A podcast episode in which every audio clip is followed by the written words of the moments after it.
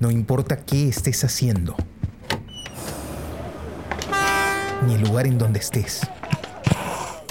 Ponte los audífonos. Y acompáñanos en este viaje por el mundo de la imagen en movimiento.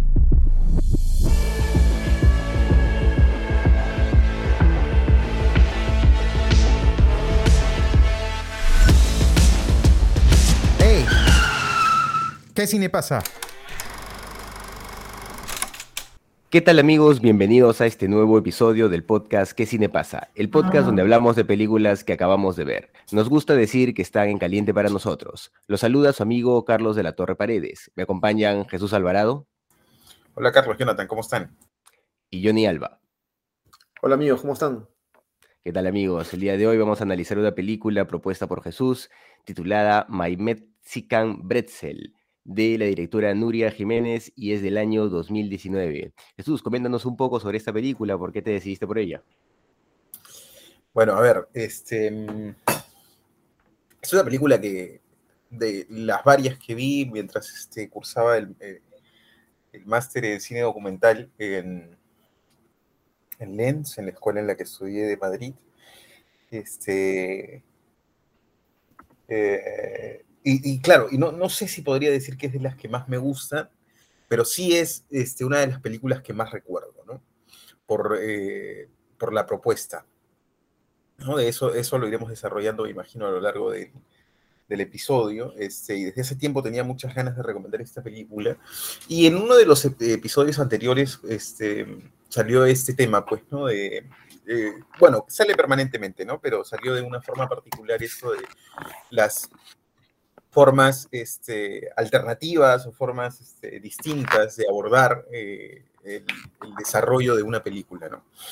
Este, y esta definitivamente es una manera eh, eh, poco usual, ¿no? De, abordar un, contenido. Les podría decir en, principio que si, si, habría que categorizar esta película, que siempre es feo, ¿no? Pero bueno, siempre hacemos como el ejercicio como para que, para que esto nos permita analizar la película. Es, este, este es un documental que entra en el, en el, eh, en el subgénero, por decirlo de alguna manera, aunque no sé si, si es así realmente, de, de, lo que se denomina el found footage, ¿no? Este, trabajar con material encontrado, ¿no? Este, eh, previamente grabado con otras razones. Eh, entonces, antes de adentrarme en eso, me gustaría saber, porque yo, yo tengo ya como muchas, después, incluso después de, de este visionado que he hecho especialmente para el podcast, este, yo ya tengo como algunas ideas más o menos claras este, y, este, so, sobre la película, ¿no? Este, entonces, de repente, mi, mi, juicio está un poco contaminado con respecto a eso y me gustaría primero escucharlos ustedes para ver qué les, ¿Qué les pareció, no? Ah, bueno. Eh, ¿Me escuchan? Ya, bueno, sí, siempre, sí. Siempre, siempre, pregunto porque como estoy lejos tengo la, el inconsciente que no se me escucha bien. Eh, a mí la película me ha impresionado bastante, me ha impresionado bastante y creo que mm, ha sido un ejercicio en el que mm, A ver, no sé cómo podría explicarlo, porque la acabo de ver, o sea, la, he terminado de ver hace, unos minutos. Ha sido un ejercicio en el que cómo puedes tú hasta qué punto eh, manejar el lenguaje cinematográfico, ¿no? Eh, una película que, que, se atreve a hacer cosas eh, o manejar el, el manejar la narración de una forma tomando en cuenta esta época, pues, en el cine en, el cual este, pues los, los, los, directores son muy conservadores, diría yo, ¿no? Eh, hoy en día. Al menos en el cine que, que, que, está más, bueno, que ya es televisión prácticamente, lo que vemos ahora más en las plataformas, ¿no? Este, pero sí es, es, es lo que sí siento es que esta película, la directora entiende lo que entiende o encuentra el lenguaje que la historia necesita. Yo, yo siento eso, entiende cuál es el vehículo que la película necesita para ser contada y para generar emoción con las imágenes, teniendo todos los recursos que tiene, ¿no? Porque ella tiene imágenes que, como dijo Jesús, que son este de eh, imágenes de. Oh, se me fue la palabra. Eh, que, tiene material ya grabado, ¿no? Y con ese material trabaja. Claro, imágenes encontradas. Imágenes la palabra es archivo en español, ¿no? Eh, el, material de archivo. Que, bueno, que nosotros también alguna vez hemos trabajado este, con material de archivo, ¿no? Y, sabemos lo que es eso. Eh, claro, cuando nosotros hemos trabajado con material de archivo, que tendíamos a hacer un trabajo que iba más a un público amplio. Entonces, necesitábamos simplificar el lenguaje, ¿no? Pero en cambio, esta película lo que busca es. Igual, yo, yo, haría la diferencia, que es muy sutil, mm. entre material de archivo este, y material encontrado, ¿no? Que, que, sí me parece que hay una diferencia, porque encontrado es como, este, como una casualidad, ¿no? Como ir a buscar el basurero. ¿no? Y ver qué, ya, ahí, ¿no?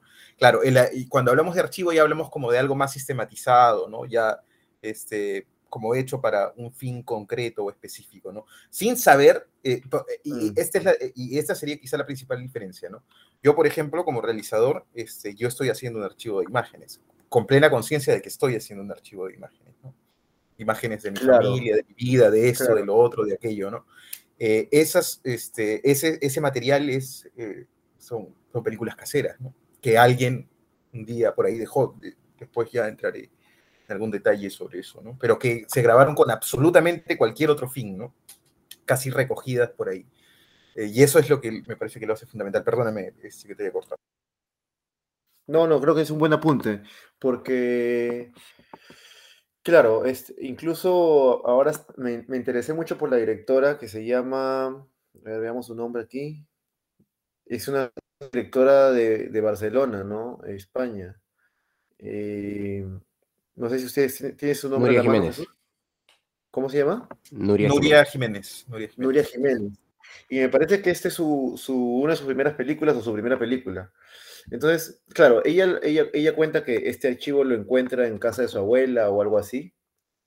No me queda muy claro si es que encuentra el archivo y si el diario tiene que ver con el archivo o son dos cosas distintas y que ella los ha, les ha mi, claro, en una sola historia. Mira, lo vamos desentrañando porque, este, de hecho, yo tuve eh, una, sesión con, o sea, no solo yo, ¿no? Yo y los compañeros del máster tuvimos una sesión con Nuria Jiménez después de ver la película, ¿no? Este, oh, qué bacán, qué bacán eso. ¿ah? Eh, sí, claro, y ella, bueno, nos explicó un poco el proceso de cómo había sido, y solamente respondiendo a estas, estas dos consultas es que, claro, ella encuentra el archivo que había grabado su abuelo, si mal no tengo entendido, lo encuentra en casa de la abuela, este y durante mucho tiempo, años probablemente, este, bueno, ella se queda sorprendida frente a eso, ¿no? Eh, eh, donde ocurre ese, ese clic, digamos, que, que es fabuloso para un realizador en el que sabes que has encontrado algo, pero no sabes qué, ¿no? Este, o sabes que tienes algo en las manos, pero no sabes exactamente qué hacer con eso, ¿no? Eh, entonces ella este, encuentra estas imágenes de su abuelo, ¿no? Este, estas imágenes caseras de su abuelo y de su abuela, este, viajando por el mundo y esto, ¿no? Este, imágenes de viajes, básicamente son, pues, ¿no? Este, y decide construir a partir de este material. Por eso es que esto, esto se considera, bueno, podría ser, bueno, no, no sé si es importante, pero está en la línea ahí entre el documental y la ficción, ¿no? Porque ella a partir de eso escribe una historia, ¿no? O sea, convive con las imágenes, las interpreta, las reinterpreta, las, las ubica, las reubica permanentemente este, y, hace convivir esas imágenes que fueron eh, creadas con absolutamente otro fin, eh, las hace convivir con una historia que ella va gestando en el paso del tiempo. De hecho, nos mostró su, el, Word que, el Word que tiene de, de los textos que había este, escrito y los borradores son infinitos, ¿no? Son infinitos los borradores de, este, no solo del texto en sí mismo, sino del mismo montaje, ¿no? Hasta que eso va encontrando una forma y se va encontrando un sentido, ¿no? Sí. Este, y ahí hay varios detalles interesantes. Este, es muy interesante que tengas toda esa información de, esa entrevista porque eso va, a enriquecer el, debate. Quisiera yo más que nada eh, terminar con lo que o sea, quisiera dar mi impresión antes de tener toda esa información para, poder después este, sacar otras conclusiones después de lo que tú me estás contando, ¿no? O lo que nos vas a contar, porque imagino que hay muchas más cosas que contar. Este, lo primero que puedo decir de esa película es esto, ¿no? De que, o lo que yo sentí. Primero, la incomodidad inicial que sientes cuando tú, este, porque todos tenemos, creo que, un parámetro estándar de, de lo que es un documental y una película, digamos, el estándar de sentarte a ver un documental, ¿no? De que alguien te cuenta algo. Entonces, esa película rompe con todo eso. Y creo que es con lo que pasa con un libro, con, con, algún libro que tiene su propio lenguaje, ¿no? A mí me pasó algo parecido con Conversación en la Catedral, este, que las primeras, las primeras páginas, este, no me sentí una incomodidad de qué es esto, o sea, de, de primero entender cuál era el, el lenguaje de, de, esta novela, ¿no? O sea, este, para sentir esa incomodidad de, no es como leer una novela normal, sino que aquí el, la estructura es distinta. Pero una vez de que yo ya me, ya me, me adentro a esa estructura y empiezo a disfrutar la novela, ya más adelante me doy cuenta que esta novela no puede ser contada de otra forma. No sé si me dejo entender. Porque, sí, claro. sí, sí, por el tipo, o sea, siento que esa historia, la catedral, le pedía a Vargas Llosa esa estructura y que él tuvo la genialidad de, de, crear esa estructura para la novela, ¿no? Algo parecido me pasa con esta película, cuando en los primeros minutos que yo la vi, también la, la primera vez que, que, que, la vi yo estaba un poco cansado, ¿no? Pero los primeros minutos que yo la vi, por esas, esas partes de silencio y también que estaba todo constitulado, este, primero me sentí incómodo, dije, ¿qué es esto? Y hasta, hasta pasó por mi cabeza, de repente es algo, este, ¿cómo se dice? Eh, cuando, cuando, los, cuando los directores este, son ambiciosos y quieren hacer algo que no, me pasó por la cabeza un poco eso, ¿no? Eh, hasta que hasta que empecé a mimetizarme con la historia. Y la historia me atrapó, y también me atrapó la forma en la que cuenta la historia, ¿no? Porque, porque el, so, el sonido no estaba con, simplemente el sonido, la forma en la que está construido el sonido me parece genial. El sonido no está simplemente ambientando el espacio, sino que es, es, es, un, es, una, es un flujo de emociones también, ¿no? Es como que muchas veces el sonido este, en esta película eh, mimetiza la emoción, entonces te hace conectarte más con lo que, con, con lo que el personaje está sintiendo, ¿no? Porque también eh, en los diarios del, de la protagonista este, hay mucho eh, ensimismamiento, hay mucho, eh, hay este, eh, pensamientos este, muy, muy, muy profundos, personales, sobre la condición de la vida, y he, anotado algunas cosas que me parecieron geniales, ¿no? Y que la directora se las atribuye a un libro que, es, que supuestamente la, la, protagonista estuvo leyendo, ¿no? Pero creo que son más que nada pensamientos universales, ¿no? Que todos tenemos sobre la vida y la muerte, ¿no? Este, entre ellos yo recuerdo uno que dice algo así como, eh, si la naturaleza humana implicase vivir para siempre, destinaríamos todos los recursos a descubrir cómo podemos morir. Eso me pareció alucinante, ¿no? Nunca había leído algo así ni en un libro ni en otra película, ¿no? Este... Eh, sí, la película me ha impactado bastante, me ha impactado bastante. Los primeros 15 minutos nada más tuve un poco de problemas para, o, o tal vez 20 minutos en adaptarme a la película, pero después de eso fue un tobogán, fue un tobogán eh, que me atrapó. No, no pude dejar de verla hasta, hasta saber en qué, en qué terminaba, ¿no? Sí, yo, yo creo también efectivamente que, que, la película tiene un planteamiento bastante interesante y es una película que funciona, ¿no? Tal vez, eh, como, como bien dice Johnny, eh, los primeros minutos, al no, estamos, al no estar acostumbrados a este, a este formato, pues, que, que recuerda, me, me, recuerda bastantes proyectos independientes, ¿no? Que he visto por ahí, de proyectos de, de, antropología visual, por ejemplo, que me he topado, ¿no? Que, que, tienen este espíritu también. Eh, esta, esta, película, pues, eh, construye bien a partir de ese planteamiento, ¿no? Y, y sí, o sea, eh, es, complicado en un primer momento, pero después la película fluye, el guion está bastante bien construido, eh, el, tema de la utilización de los sonidos también es, eh, es impactante en un primer momento, ¿no? Luego uno se acostumbra a eso y, lo espera de esa forma también. Entonces creo que la, película funciona realmente, ¿no? Funciona incluso en el planteamiento de que todo lo que está contando es parte de, de unos diarios, ¿no? Que bueno, ahorita Jesús nos ha, nos ha comentado que esto es una ficción, pero, pero tranquilamente puedes asumir que, efectivamente se han tomado los diarios y se están narrando a partir de ellos, ¿no? Se podría asumir eso, entonces eh, juega con todos estos elementos eh, esta película.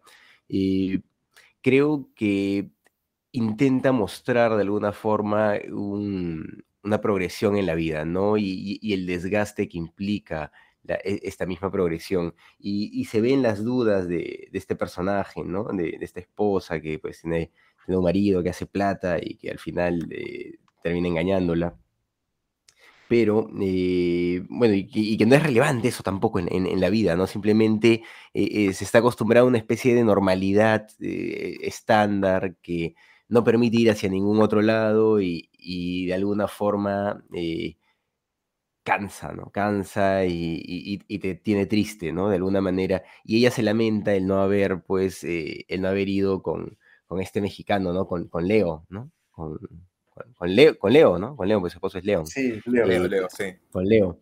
Eh, y, y, es interesante cómo ella se va arrepintiendo de esto a lo largo de su vida y cuando llega vieja, pues eh, también lo reflexiona, ¿no? Y dice, ha pasado tiempo, ya, ya, ya no soy la que era, debí irme, ¿no? Debía hacerlo. Entonces juega también con, con ese... Con, con, esa historia constante que nosotros tenemos en la cabeza del y si, y si lo hubiera hecho, ¿no? ¿Qué hubiera pasado? Entonces creo que, bueno, que la directora, si ella misma ha escrito el guion, eh, ha, sabido conectar de alguna forma muchos temas humanos eh, y plasmarlo en, esta vida, ¿no? Y lo interesante es que al, basarse en, imágenes reales, ¿no? En imágenes que tenían otro fin, eh, y al haber construido una ficción a partir de ello, pues, y, justamente dejarlo en ese limbo, ¿no? De, no saber exactamente si esto es real o no, eh, creo que logra conectar mucho más todavía, ¿no? Porque tú llegas a sentir que estás una persona real, que está teniendo problemas reales, y te olvidas tal vez un poco de, que es una ficción, ¿no? No sé si, si, si tal vez era una intención de la, de la directora, pero eso logra, me parece. Eh, creo que la construcción del montaje es, es positiva también mm, definitivamente hay, solo, solo las imágenes están construyendo una historia, ¿no? Solo las imágenes.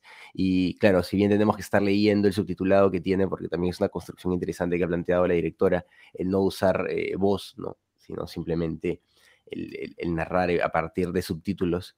Eh, creo que también eh, funciona muy bien, ¿no? O sea, el, haber logrado construir una historia solo con imágenes que incluso puedes, deberías dejar de lado, me parece, por momentos, o, totalmente los subtítulos y ver solo las imágenes e ir construyendo algo, tal vez no igual, tal vez no igual, pero algo con sensaciones parecidas, tal vez. Bueno, queda, queda exento, obviamente, el tema este de, de, del mexicano, ¿no? De Leo, porque eso no, no, no se ve.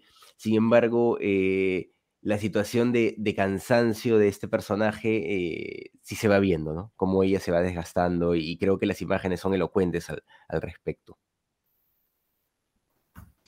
Genial. Bueno, han salido varias cosas. Bueno, lo primero que debería decir de repente es que la conversación con Nuria Jiménez fue hace mucho tiempo, ¿no? Entonces recuerdo todo a, muy grandes rasgos y obviamente no le quiero atribuir este, a ella cosas que no dijo. Todo es más o menos como yo lo recuerdo, ¿no? Este, eh, ya, bueno, pero más allá de eso, siempre salía la discusión, era una, como una, una cuestión permanente, no sé si es en todos los, los cursos, los, este, eh, los, los, los másters de cine documental, pero en, en, el caso de nuestro grupo siempre salía esta discusión de qué es un documental, cuál es la línea entre el documental y la ficción y esto y lo otro, y más aún cuando permanentemente nos estábamos enfrentando a, este, a piezas, a producciones en las que la línea era muy difusa, ¿no? Eh, entonces siempre, por lo menos, no, no, sé si, no sé si todos, quizá un par de personas, yo llegué a la conclusión este, de que de que ya, al, de que ya una película se podía considerar un documental cuando partía en, una proporción, digamos, más o menos, este, eh, eh, no, sé, este, de, la realidad, ¿no? O sea, cuando se hacía con material de la realidad, extraído de la realidad, ¿no? Este, más allá de lo que después se puede hacer con eso, ¿no? Y ya el debate se planteó desde Flaherty, pues, ¿no? Desde Flaherty y este, nunca el Esquimal, ¿no? Donde lo que hace Flaherty precisamente es eh, coger a una familia real, este, eh, no sé, no, recuerdo ahora mismo ni siquiera si es familia realmente, bueno, y, construye una historia, ¿no? Este, en un espacio aparentemente real, ¿no? Entonces ahí el germen es como eh, el del documental, ¿no? Claro, y por supuesto hay quien podría decir también, bueno, pero eh, la ficción también toma experiencias de la realidad, pero la ficción construye de, una manera distinta. Ahora, ahí está, por ejemplo, este, Raigadas para decirme también que este, él construye eh, ficciones a partir de, este, de, un espíritu distinto. La línea es muy delgada, ¿no? Pero, digamos, a mí me parece crucial para esta película entender que, este, que es material que estaba ahí, material encontrado, filmado con absolutamente este, cualquier otro fin, y es la cabeza de la realizadora en este caso la que le da un sentido, eh, digamos, narrativo, en este caso, a estas imágenes, ¿no? Este, claramente, o sea, aquí está narrando una historia, ¿no? Este, donde podemos, por supuesto, identificar a un personaje, este, conflictos, eh, a un personaje principal, algunos personajes secundarios, este, un conflicto más o menos claro que tiene el personaje, un conflicto interno, por supuesto, pero al que tenemos acceso sin ningún problema porque el dispositivo que la realizadora usa este, nos lo permite, ¿no? Que es el del diario. Entonces, eso le acerca mucho, acerca mucho el recurso al de la novela, ¿no? Que, que, es lo fundamental en la novela, este, o qué podría, podríamos decir que diferencia la literatura con, con este, la literatura, específicamente la novela, con este, con el cine, eh, con el cine que narra historias, eh, pues que en la novela tenemos la, entre otras cosas, entre miles otras cosas, yo creo que ahí la mente juega un rol también fundamental y que, este, eh, que la mente de quien lee, ¿no? pero, pero, este, pero es que en, la novela tenemos acceso a la mente de los personajes muchas veces, ¿no? O sea, tenemos acceso a sus pensamientos, podemos interpretar en el cine, eso es muy difícil y la voz en off este, que, ve, que vemos en los personajes, ¿no? que son como que le, este, nos están diciendo lo que el personaje piensa, son un, eh, son un artificio muy burdo, que no funciona. ¿no? Este, hay veces en las que ha funcionado, por supuesto, pero tiene que ser muy bien utilizado, igual que la música, igual que otras cosas, ¿no? porque si no, es muy fácil que la película se te salga de tono.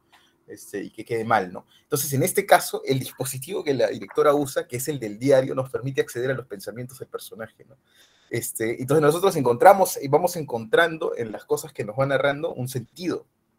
Eh, y claro, y ahí es interesante también, si mal no recuerdo, este, no, recuerdo muy bien esto, la decisión de, eh, de los subtítulos, ¿no? Y tiene que ver precisamente con la idea de que Vivian no tiene, una, no tiene una voz concreta. ¿Y cuál es la voz que puede tener ese personaje? Es muy difícil, ¿no? Y además es como poner una voz dramatizada contándote algo, o sea, como que hace todo muy artificial, ¿no? Este, hace todo muy artificial. Sí, eso pensaba yo sobre los subtítulos, este, claro que los primeros minutos, me pareció de, absurdo, ¿no? Los primeros minutos, pero después, cuando ya pasé esa línea en la que me, mimeticé con la película, pues este, ahora me queda claro que, que esos subtítulos le dan como lo hace más verosímil, hace más verosímil el, lo que ella está narrando, ¿no? Porque incluso hasta cierto punto, eh, por el mismo hecho de que son imágenes, este, bueno, no de archivos, sino encontradas, como tú dices, este, te da esa sensación de viajar en el tiempo. Y entonces, si tú viajas en el tiempo, pues estás viendo gente de esa época, pues, ¿no? Este, los tranvías, los autos, me parece maravilloso. Y a, la vez que viajas en el tiempo, esa voz te parece también de ese tiempo, de una señora de ese tiempo, porque todo el tiempo la estás leyendo, no, no es una voz, este, está en el inconsciente, entonces creo que es interesante, ¿no? Aparte, pues, de, esa, de, esa, de esa maravillosa sensación del cine de antes, ¿no? El cine mudo, ¿no? Que es este prácticamente mimetizarte con las imágenes, ¿no? Claro. Y, y que también el cine mudo usa el sonido, pero de otra forma, ¿no? Tanto como lo hacen acá. Como Claro. más expresionista, como más este. Claro. Es que al final el kit del asunto está en, en cómo, cómo encontrar el. eh, cómo, cómo encontrar la forma a la. cómo encontrarle la forma a la película, ¿no? Cómo encontrar una forma específica para esta película. Cómo construir un lenguaje este, para esta película cuando además ya prácticamente no tienes el, el- el recurso de la imagen, ¿no? Si no estás jugando con las imágenes que tienes, ¿no? Este. eh, Ella- es decir, es decir, tú ya no, no puedes decir, por ejemplo, este, por la forma en la que está grabado esto, ah, no, aquí necesito un primer plano. No, ya no es, eso no es viable, ¿no? O sea, ya es lo que tienes. pero- con eso, pero igual- es- con eso es Pero lo igual que el montaje, el montaje yo creo que también, o sea, tal vez no puedes ella hacer el primer plano, pero digamos puede ordenar el montaje con los planos que tiene. O sea, hay mucho, hay Claro, mucho de lenguaje hecho- cinematográfico eh, en el montaje, en el sonido, o sea, todo está. Es, desde alguna forma también cuando, cuando, cuando tú filmas, pues el director filma y, y- y- y no siempre el director es el que edita y el que edita, claro, no es lo mismo, pues, ¿no? Porque el material de edición generalmente está pensado para, el, el- el material filmado está pensado para ser editado, ¿no? Pero me refiero que el, el editor cumple, un- el montajista cumple un papel fundamental, pues, en el lenguaje, ¿no? Claro. Sí, en este caso ha sido, ha sido ella, ¿no? En este caso la montajista. En este caso ha sido ella con, bueno, con un compañero, ¿no? Este, tengo entendido, pero claro, o sea, es que es imposible que no sea ella, porque, eh, porque, porque este es un juego de ensayo y error, en el que estás permanentemente jugando con las imágenes, ¿no? O sea, no, Mm. no tienes eso que tiene la ficción, porque por Aparte del supuesto, el monta- monta- el- el en el montajista, montaje creo que está la construcción creativa, ¿no? En este, en este tipo de trabajo, es que, yo. es que en, el, en, el, en, el, en el montaje de ficción siempre tienes un margen, siempre tienes un margen, ¿no? Cuatro cuadros para El aquí, cuatro cuadros para allá, alguna cosa así, ta, ta, ta. Pero eh, de repente sugerir alguna alteración este, en el guion o alguna cosa, una, una alternancia de secuencias o algo, pero siempre es limitado, ¿no? Aquí, el, el, eh, o sea, la esencia misma de- creativa está en el desarrollo del texto y en el y, y cómo conjugas ese texto con las imágenes montadas de determinada manera, ¿no? Y además hay que decir que No sé. Mm. este, eh, que, eh, que aquí el proceso no es, no es lineal, ¿no? O sea, no es que ya llegó, llegó el material y lo edito de determinada forma. Aquí hay un, ir y venir, ¿no? Eso que uno de los profesores este, llamaba eh, el trabajo en espiral, ¿no? Que es ir reescribiendo permanentemente no solo el texto, sino el montaje hasta el, hasta el último momento, ¿no? Hasta el, y el último momento no es cuando ya sientes que la película está hecha, sino el último momento es cuando viene alguien y te dice, "Weón, ya, ya suelta esto que este, ya está, ¿no? Eh, eh, entonces, claro, ahora, por supuesto, yo creo que juega un rol el hecho de que la película está bellamente filmada, ¿no? Este, o sea, debe Eso- ser de me verdad. sorprendió mucho. Parece que, parece que fuera un director de fotografía el, el Claro. abuelo, ¿no? eh, que definitivamente es un, este, es un apasionado por, la, por el. Por, Por- por claro, el- por la cámara. Incluso cámara, ella ¿no? hace una referencia al pintor este, este que hace paisajes, ¿cómo se llama? Este, Bruegel, Bruegel, no sé Mm. cómo, cómo se pronuncia. No recuerdo bien. Bruegel, creo. Pero, y claro, pues el tipo tiene un ojo bueno, ¿no? Claro, tiene, es alucinante, ¿no? Este, de hecho, encontrarse con ese material, tú sabes que algo tienes que hacer con eso, ¿no? Ahora, yo he visto, me, me encontré una situación este, parecida, ¿no? Con, con algún compañero que igual tenía imágenes de viajes, ¿no? Este, eh, entonces, es una cosa ver esto ya este, construido con, dentro de un relato articulado, ¿no? Como en forma de película, que tener un montón de retazos sueltos, ¿no? O sea, puedes, de- definitivamente yo también, cuando veía estas imágenes de este compañero, tenía la intuición de que tenía oro en las manos, pero claro, no sabes cómo abordarlo. Entonces, este, ¿qué es lo que juega en ese momento? Eh, muy poco es el, por supuesto también tiene que ver el talento, la genialidad de la persona, este, su, su experiencia, su capacidad, este, su cultura y todas esas cosas, pero lo Claro. fundamental es pasar tiempo con, con- con las imágenes, ¿no? Pasar tiempo de forma permanente con las imágenes. Eso Este, y ahí es donde, también ahí es donde se van abriendo Ah. las hebras, ¿no? donde eh, encuentras el código de cómo contarlo también, ¿no? ahí es donde encuentras el código. Y, y el juego es ensayo y error. Es ensayo y error, permanentemente, permanentemente, ¿no? Porque siempre estás probando, empiezas a probar una secuencia, empiezas a probar otra, ves cómo se mezclan, empiezas a escribir un texto para esta secuencia, un texto para esta otra, o de pronto escribes el texto de corrido y, después empiezas a despedazarlo y a, y a ir encontrando la manera no sé si, no recuerdo si fue exactamente así, pero más o menos esa es la esencia de lo que nos, este, nos contaba aquella vez este, Nuria Jiménez y lo que nos han contado tantos directores de documentales, ¿no? que, este, que hay que que hay que pues tener la capacidad y la fe también en que el documental te va a dar la forma en algún momento. Si es que pasas tiempo con el material que tienes al frente o con el tema que tienes al frente o con las personas que tienes al frente, en algún momento algo va a aflorar de ahí, ¿no? Algo, de alguna manera. Simplemente, claro, estás conviviendo permanentemente con ese vértigo, ¿no? De que probablemente no encuentres nada también. Este, pero, claro, pero juegas pues a, tenerle confianza al, al, género, digamos, de alguna manera, ¿no? Este, entonces yo también, igual que ustedes, estoy convencido que este, me parece que es evidente que esta película está construida a partir del, de... Eh, primero, claro, lo primero que siempre pienso, por, por esto que les comentaba la vez pasada, es en cómo es que el sonido construye la película, ¿no? para mí eh, siempre se dice, ¿no? El sonido es el 50% de una película, Bueno, yo les he dicho alguna vez, este, por lo menos eso pienso hasta ahora, que el sonido es quizá un poco más del 50% de la película, que es fundamental en una película, ¿no? Que muchas veces el, el sonido construye realmente lo que estamos viendo. Y nos da el sentido absoluto de lo que estamos viendo. Este, y en esta película eh, ya pasa a un, que considero yo, a un siguiente, a un siguiente nivel, ¿no? Que es la construcción, que es algo que no se ve así nomás, que es muy difícil este, entender y que creo que es lo que nos termina metiendo en la película. Es que Nuria Jiménez tiene la capacidad a través de las imágenes, pero yo creo fundamentalmente a través del sonido, eh, construir una atmósfera. De construir una atmósfera.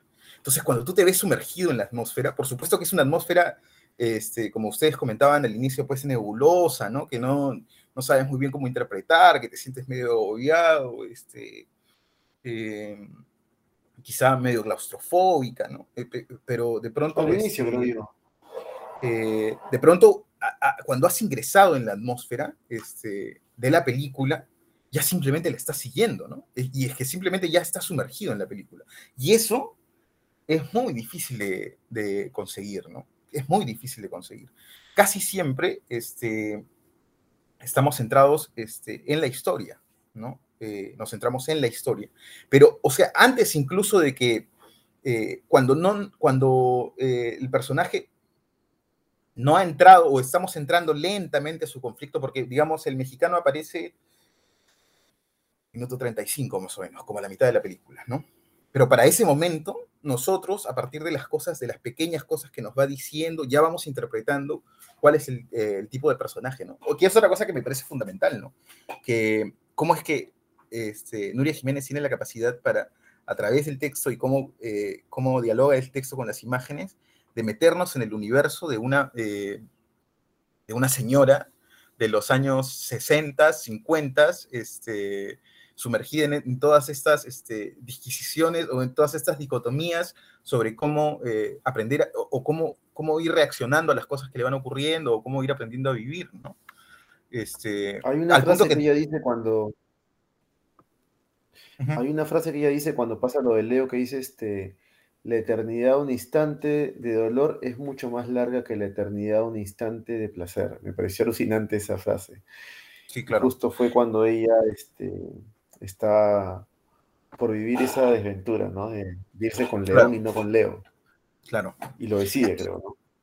Y hay momentos en los que yo he sentido, sobre todo en este visionado, en el, eh, en el que he hecho para este podcast, los que yo siento que la película se empieza a caer, este, que el hilo delgado este, que, tensa, el, que tensa la narración em, empieza como quizá este, a, no sé, a, no, a, no, sostener la película, por decirlo de alguna manera, este, y creo, eh, o, o, me ha parecido identificar por lo menos dos momentos en los que me da la sensación que Nuria Jiménez este, interpreta lo mismo y utiliza dos recursos eh, este, que me parece que son fundamentales y que nos recuerdan frente a qué, en, digamos, en este universo diegético que ella está construyendo, frente a qué estamos, ¿no? Este, eh, y uno de esos momentos es cuando después de haber estado con Leo, este, Vivian se va a Nueva York a encontrarse con León. eh, y, este, y al llegar a Nueva York, supuestamente Vivian ha escrito en su diario las instrucciones que le da Leo, ¿no? Las instrucciones que le da Leo para, este, para ese momento, ¿no? No dice instrucciones para este momento, no, dice instrucciones de Leo, ¿no? Primero baja y haz como que no me ves, ¿no? Este, luego me miras y sonríes. Entonces, en ese momento, este, eh, a mí me parece que ese, ese, esa frase está este, muy bien puesta ahí para recordarnos frente a qué estamos, ¿no? Frente a qué estamos. Este, que estamos frente a un diario, Mm, que estamos frente, que estamos frente a un diario, este, y que además no perdamos de vista este hecho que es que realmente es Leo quien está grabando, ¿no? Y hay otro momento en el que, en, León, perdón. León, León, grabando. León, sí. León, sí, quien está grabando. Y hay otro momento en el que eso también ocurre, en el que ella hace la reflexión con respecto a filmar, ¿no? Eh, y dice, si filmas no tienes que vivir ni dar explicaciones, ¿no? Cuando filmas, satisface, hablando de León, dice, cuando filmas satisface un impulso sexual y siente que desafía la muerte, ¿no? Eso, Este, eso, eso, eso yo pensaba, pensaba que esa, esa, esa- esas cosas de- de- que, ella, que ella decía y que, fil- y que se manifestaban también en, en la imagen tenían cierta carga erótica también que le da un- un- una cierta noción de realidad a la película, pues, ¿no? Porque, porque trata de contarte todo un aspecto de la vida de una persona en un tiempo, ¿no? Y, Claro, o sea, sí, sí, estoy totalmente de acuerdo, pero yo creo que tiene esa doble, eh, esos dos momentos específicamente me parece que tienen ese, ese- esa doble acepción, ¿no? Porque son los únicos momentos en los que como espectadores podemos tomar conciencia con respecto a qué estamos, ¿no? ¿A qué estamos realmente? Estamos frente a un diario y a un diario filmado, ¿no? O sea, dos cosas distintas. El diario es de ella y el diario filmado es el de, es el de León, ¿no? Este, o esa es la impresión que nos quiere dar, por lo menos, este, esta película, ¿no? Eh, en, en- en esos momentos, ¿no? Entonces, claro, está construyendo una ficción, pero es como una metaficción que está jugando a ser, eh, que está jugando a ser un documental, ¿no? Y de hecho, o sea, cierra el círculo hasta el final, ¿no? Porque a mí siempre estas eh, como frases iniciales para interpretar la película o frases finales para concluir, siempre me parecen como vanas, ¿no? Me parece como, pucha, o sea, ¿por qué la película necesita eso, no? No necesariamente. Pero esta película cierra, termina cerrando muy bien, ¿no? Porque este, es como la cereza en la torta que te dice, eh, que, te- que te dice que eh, Nuria Jiménez se la está jugando hasta el final, ¿no? O sea, no te quiere decir ella, o no te explica, ¿no? Esto es esto, eh, son, eh, esto, este, esta película fue hecha con imágenes encontradas, ta, ta, ta. no, sino te dice Vivian Barrett murió tal fecha, ¿no? Franz murió tal fecha, este, entonces, en el juego que ella ha armado, en esta dinámica que ella ha armado, ¡pah! te hace sentido absolutamente, pues, ¿no? Como hasta el final, hasta el, hasta, eh, incluso cuando pone, ¿no? Cámara y pone el nombre de, del abuelo, ¿no? El nombre del abuelo, que es quien ha filmado, ¿no? Este, entonces, claro, todo eso ya, ya ahora, todo eso son como un montón de decisiones que se toman, este, eh, en medio de la ola, pues, ¿no? Cuando vas construyendo la película este, y, vas, eh, este, y vas teniendo que, que ver eh, o, vas teniendo que decidir por, por cosas tan arriesgadas como decidir, pues, no ponerle voz en off, sino este, subtítulos, ¿no? Pero todo eso tiene un sentido, por lo menos en, en el, eh, desde la perspectiva de quien construye, ¿no? Y después hay, otros momentos que porque la película empieza, me parece, con la imagen del búho persiguiendo al ratón y comiéndose el ratón. Y esto, por supuesto, se presta a muchas interpretaciones. Y uno se queda pensando un buen rato en qué es lo que, qué es lo que pasó ahí, ¿no? Y, y eso te sirve quizá como, este, te sirve como, como preludio para interpretar lo que, lo que va a ocurrir o lo que viene ocurriendo después, ¿no? Eh, y claro, y te quedas con esa imagen permanente, pero, eh, pero en, el, en, el, en la forma que, que, que ha decidido emplear el- la, la directora, este, en determinado momento simplemente decide explicarnos cuál es el sentido de esa imagen, ¿no? Y eso tiene que ver también con no solo una decisión narrativa, o bueno, con- por supuesto, con una decisión narrativa este, desde la perspectiva del montaje, ¿no?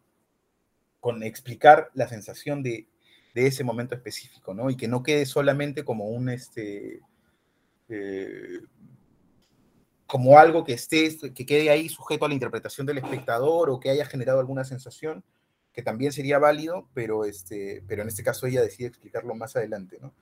Eso, esa también es una, este, es una decisión narrativa que me parece de resaltar en la película, ¿no?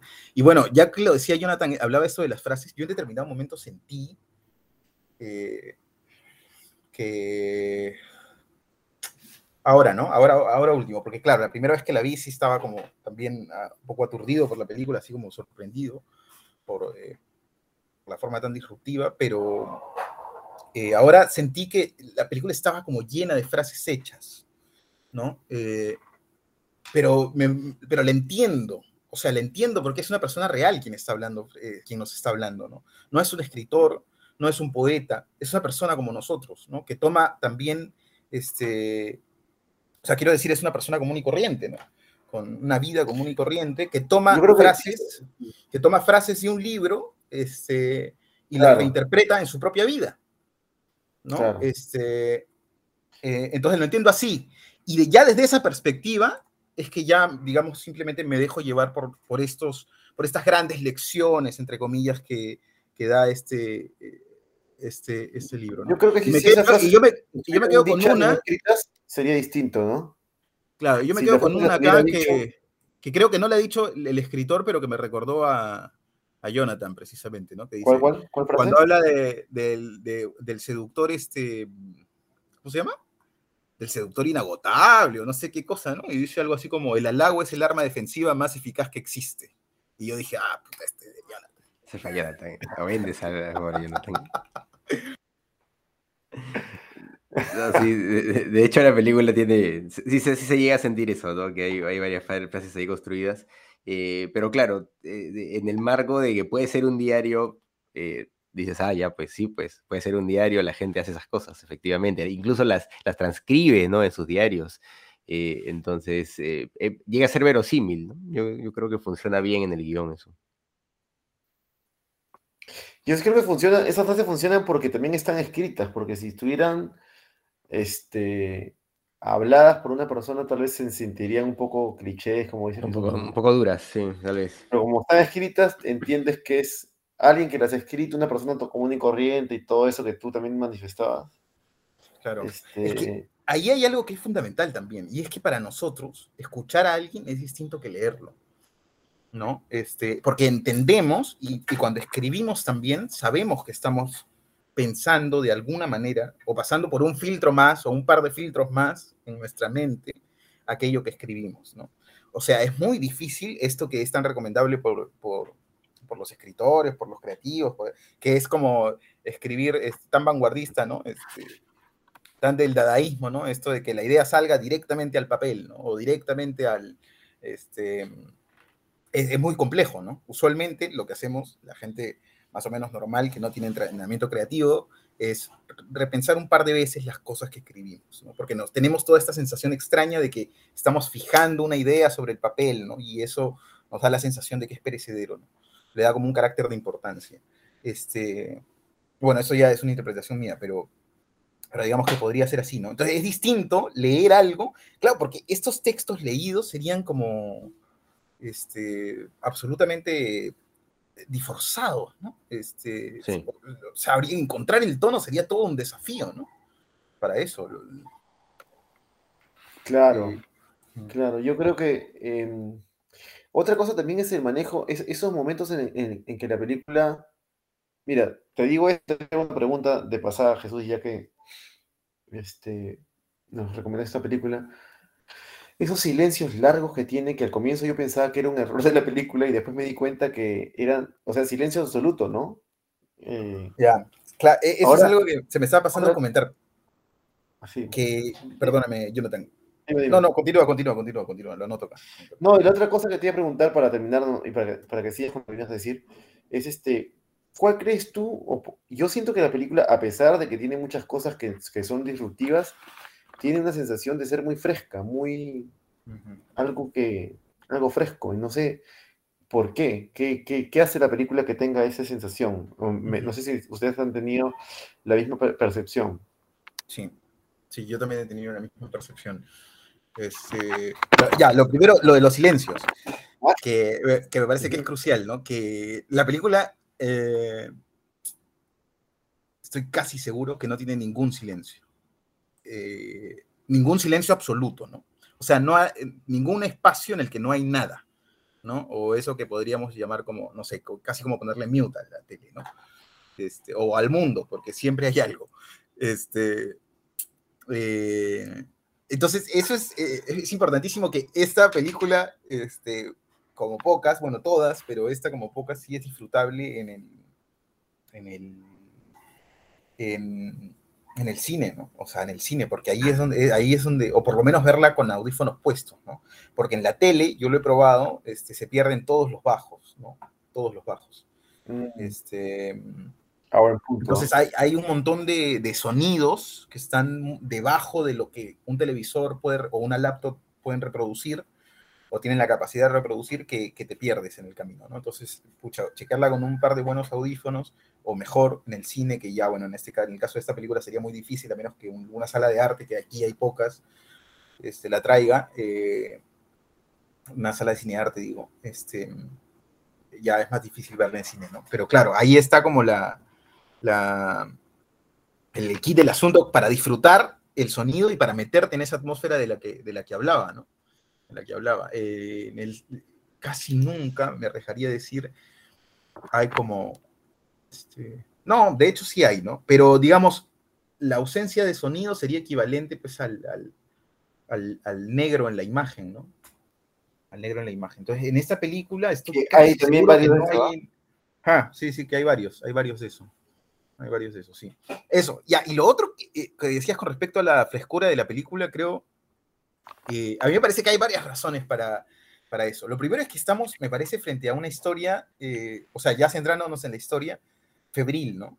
Este, que se entiende así como, yo lo entendí como de una, de, como, ¿cómo decirlo? Como de una última adolescencia, ¿no? Este, universal, es universal a la vez, ¿no? Y es, y es absolutamente universal, pues, Jonathan, porque lo entiende, lo entiende una señora de esa edad y lo, puede entender también este, eh, un joven, ¿no? Que está en plena pubertad y como esa sensación de, sentirse atrapado, de querer libertad y, de encontrar esa libertad en un amorío este, fugaz, ¿no? Este, que además se hace esquivo en determinado momento porque la realidad te ata, ¿no? Eh, me parece que e, e, ese elemento hace que, la historia sea... Y lo otro es que permanentemente en, en lo que estamos viendo, este, estamos viendo vida permanentemente, ¿no? O sea, hay mucha vida, solo en las imágenes hay mucha vida, ¿no? Hay gente, gente conversando, está el mar, están, hay animales, hay gente sonriendo, hay gente esquiando, todo el tiempo como haciendo cosas. llegar a fin de mes, ¿no? Gente que no se tiene que preocupar. Claro, gente que no te tiene que preocupar para llegar a fin de mes. Claro, con la vida absolutamente resuelta. Con aristócratas, pues. Claro. Y, ah, y, hay otra cosa que parece que es fundamental, que es la que la directora está jugando con este, la idea de la búsqueda de la felicidad también, ¿no? Este, y ahí aparece el, tema este del, del pues, ¿no? De este placebo.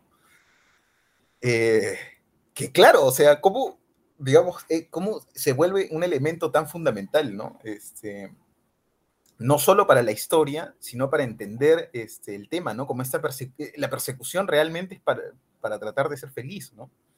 Este, pero además el elemento se hace fundamental para la historia porque es lo que este, le, permite al, personaje de Vivian, este, digamos, ser infiel y no solamente ser infiel, sino enamorarse porque el esposo está distraído con esto del Ebodín, ¿no? Y se va a Nueva York y todas estas cosas, ¿no? Entonces, es un elemento que sirve para entender este, la película en su dimensión más profunda, pero también que le sirve utilitariamente. Y eso es como el, es, eso es clave, pues, en la narración, ¿no? Para hilar bien, ¿no? O sea, tiene que tener como esa doble funcionalidad los elementos, ¿no? Eh, entonces, eso, entre otras cosas, me parece que hace que la película sea, que se sienta como muy... Y, eso es, este, es muy interesante, ¿ah? porque mm, sí me parece que, eh, que además de eso, de dar esa sensación de, estar viva la película, de que los personajes realmente están ahí, que están viviendo frente a nosotros, este, eh, sí, creo que uno llega a sentir esta idea de que hay una persona que está muriendo lentamente, eh, como esta sensación de, pérdida de sentido, de ausencia de sentido, eh, como progresivo en la vida, hasta que finalmente llega la muerte. ¿no? es muy difícil lograr eso, ¿no? Sí, el trabajo del montaje es algo que, que, yo diría que se podría estudiar mejor, ¿no? Porque, claro, yo he visto la película y me ha gustado, pero para detenernos en, bueno, cosa que no creo que hagamos ahora porque, porque bueno, lo hemos visto pocas veces, ¿no? Pero, y también porque esto es, este, más que nada, es, eh, no tenemos imagen acá, ¿no? Pero para el montaje me gustaría evaluarlo bien, alguna escena particular, o cómo eh, o, por qué funcionan ciertas cosas, ¿no? Claro. Ya Ahora, yo yo haría el, eh, el, ejercicio que, bueno, no sé si sea posible ya en mi caso, pues que he visto tantas veces la película, ya no lo puedo ver con, probablemente con otro sentido, no me puedo abstraer tanto de la película, pero, este, yo no, eh, por ejemplo, al ver las imágenes una sobre otra, probablemente sí me, este, sin, sin los subtítulos, sí me daría la sensación de que estoy como frente a un diario de viaje, ¿no? Este, como frente a un diario de, excursiones, de una familia feliz, o algo así pensaría, ¿no? Este, eh, más allá de que... Sí, sí, sí. Hay una parte de la carrera de, Le Mans que era tan popular en los años 50 que ahora ya no, ya no existe, las 24 horas de Le Mans. Y cuando cuentan también, y esas tomas, yo no sé si son del abuelo pero están en mucha armonía con las otras tomas. Claro. O sea, yo, tengo entendido que sí. Yo tengo entendido que sí, que son todas de, alucinante, alucinante en verdad, porque. Pero, por ejemplo, ahí el, el, montaje es crucial, ¿no? Porque cómo nos, nos va construyendo la historia de un auto que se despista y que causa un accidente donde mueren más de 70 personas. Eso fue una noticia muy que hasta ahora se recuerda, pues, ¿no? Pero nosotros en la película eso no lo vemos, pues, ¿no? Eso no lo vemos. Eso, este, simplemente hay como un movimiento de cámara, un corte, una explosión, pa, pa, pa, pa, pero todo eso ya es como un, artificio, este, un artificio construido, ¿no? Entiendo yo en el mm. montaje, ¿no? Y después mm. lo que vemos son como una secuencia de tres o cuatro imágenes que si tú las percibes este, o las ves con detenimiento, son imágenes en las que sale humo, ¿no?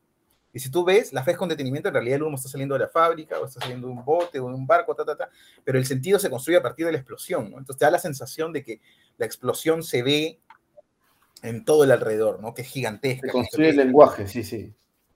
Claro, construye el sentido ahí al, al momento, ¿no?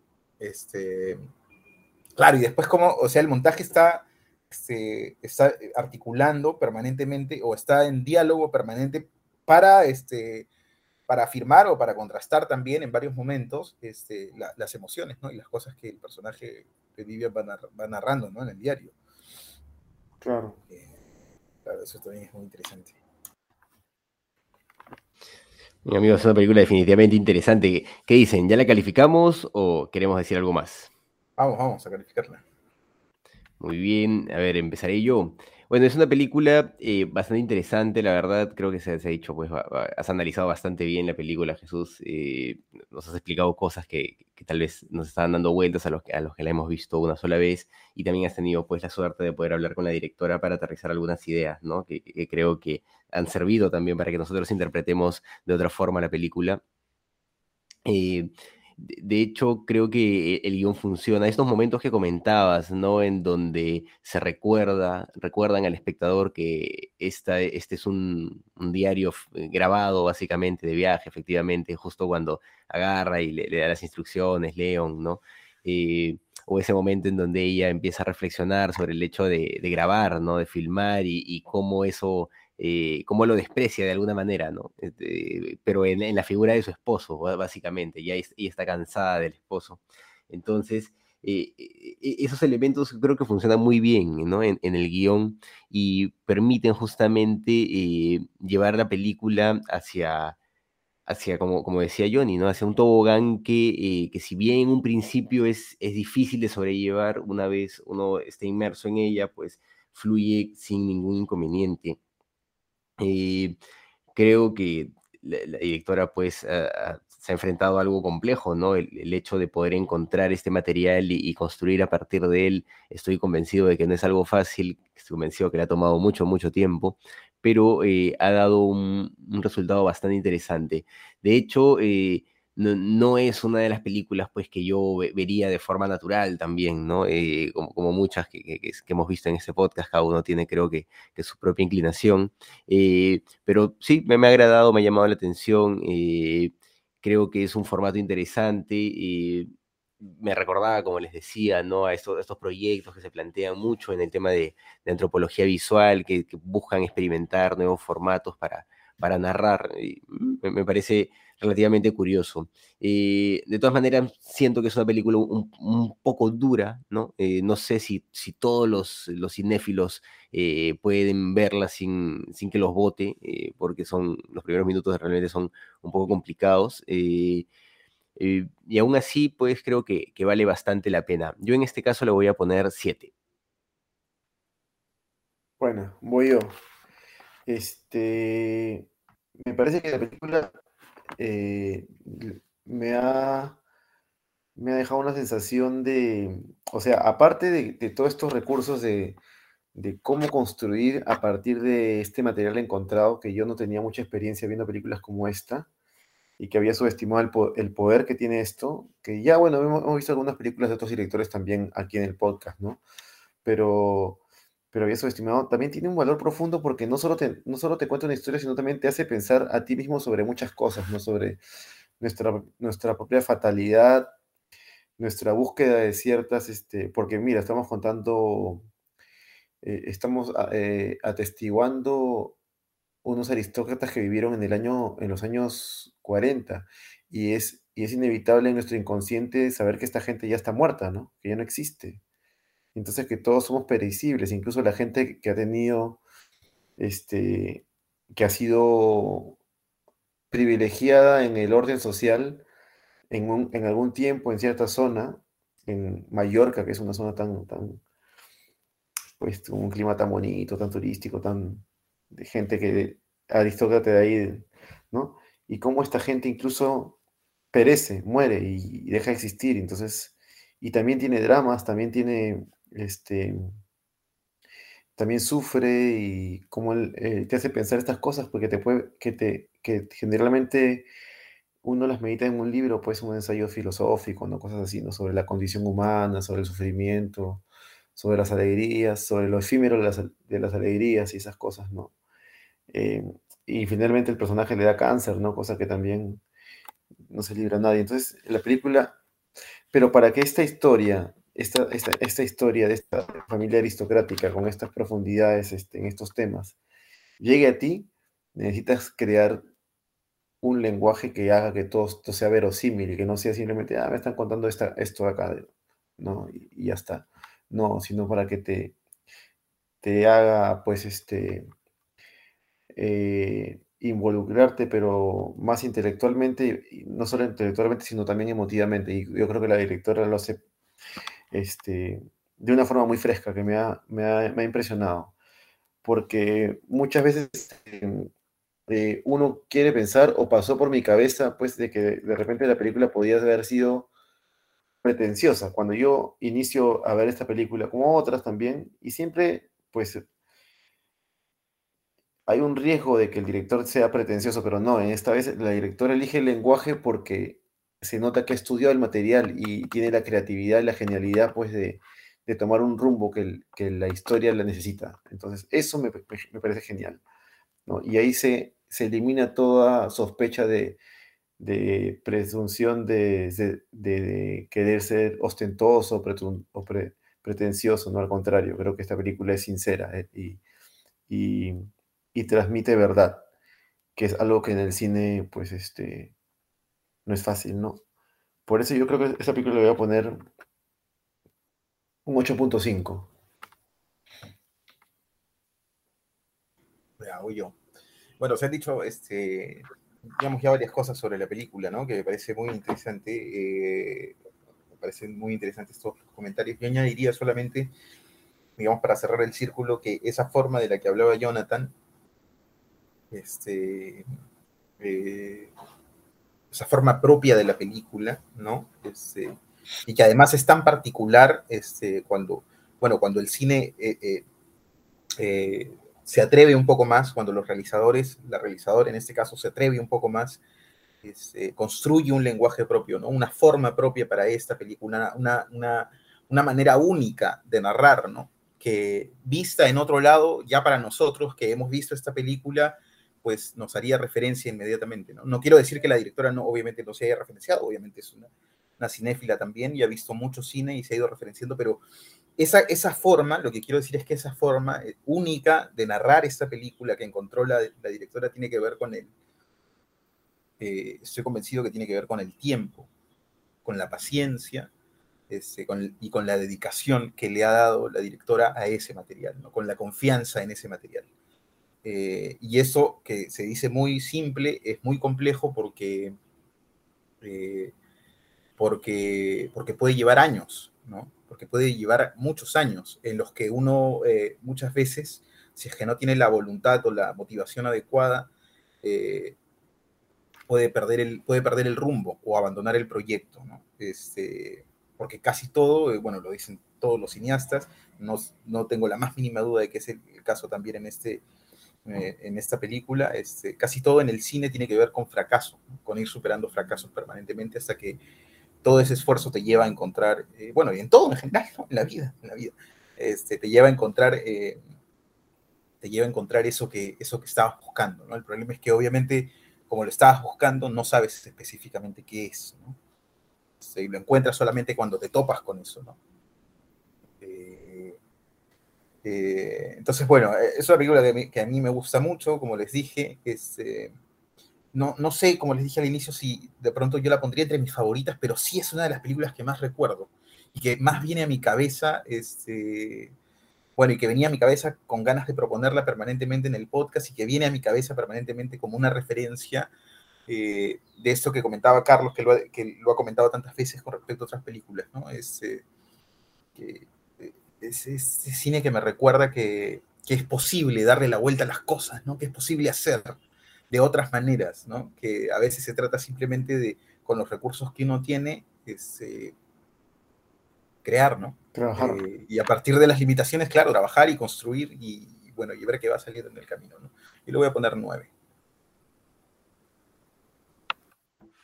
Excelente, amigos. Yo creo que es una muy buena calificación, es una gran película. Eh, creo que todos deberíamos ver. Y efectivamente, como comentaba Jesús, es una, un ejemplo de, de cómo hacer cine, ¿no? Es, un ejemplo de que se puede hacer cine con los recursos que se tienen y eso es muy valioso en sí mismo. Muy bien, amigos, tenemos que comentar la película que viene la siguiente semana. Habíamos decidido Rojo porque nos lo había pedido el público oyente y de vez en cuando les damos espacio, pues, a, a, a a estas películas, ¿no? Que nos proponen. Rojo, ¿cómo se llama el director? Se me complica de, pronunciar su nombre. Kislovsky. Kislovsky. Perfecto.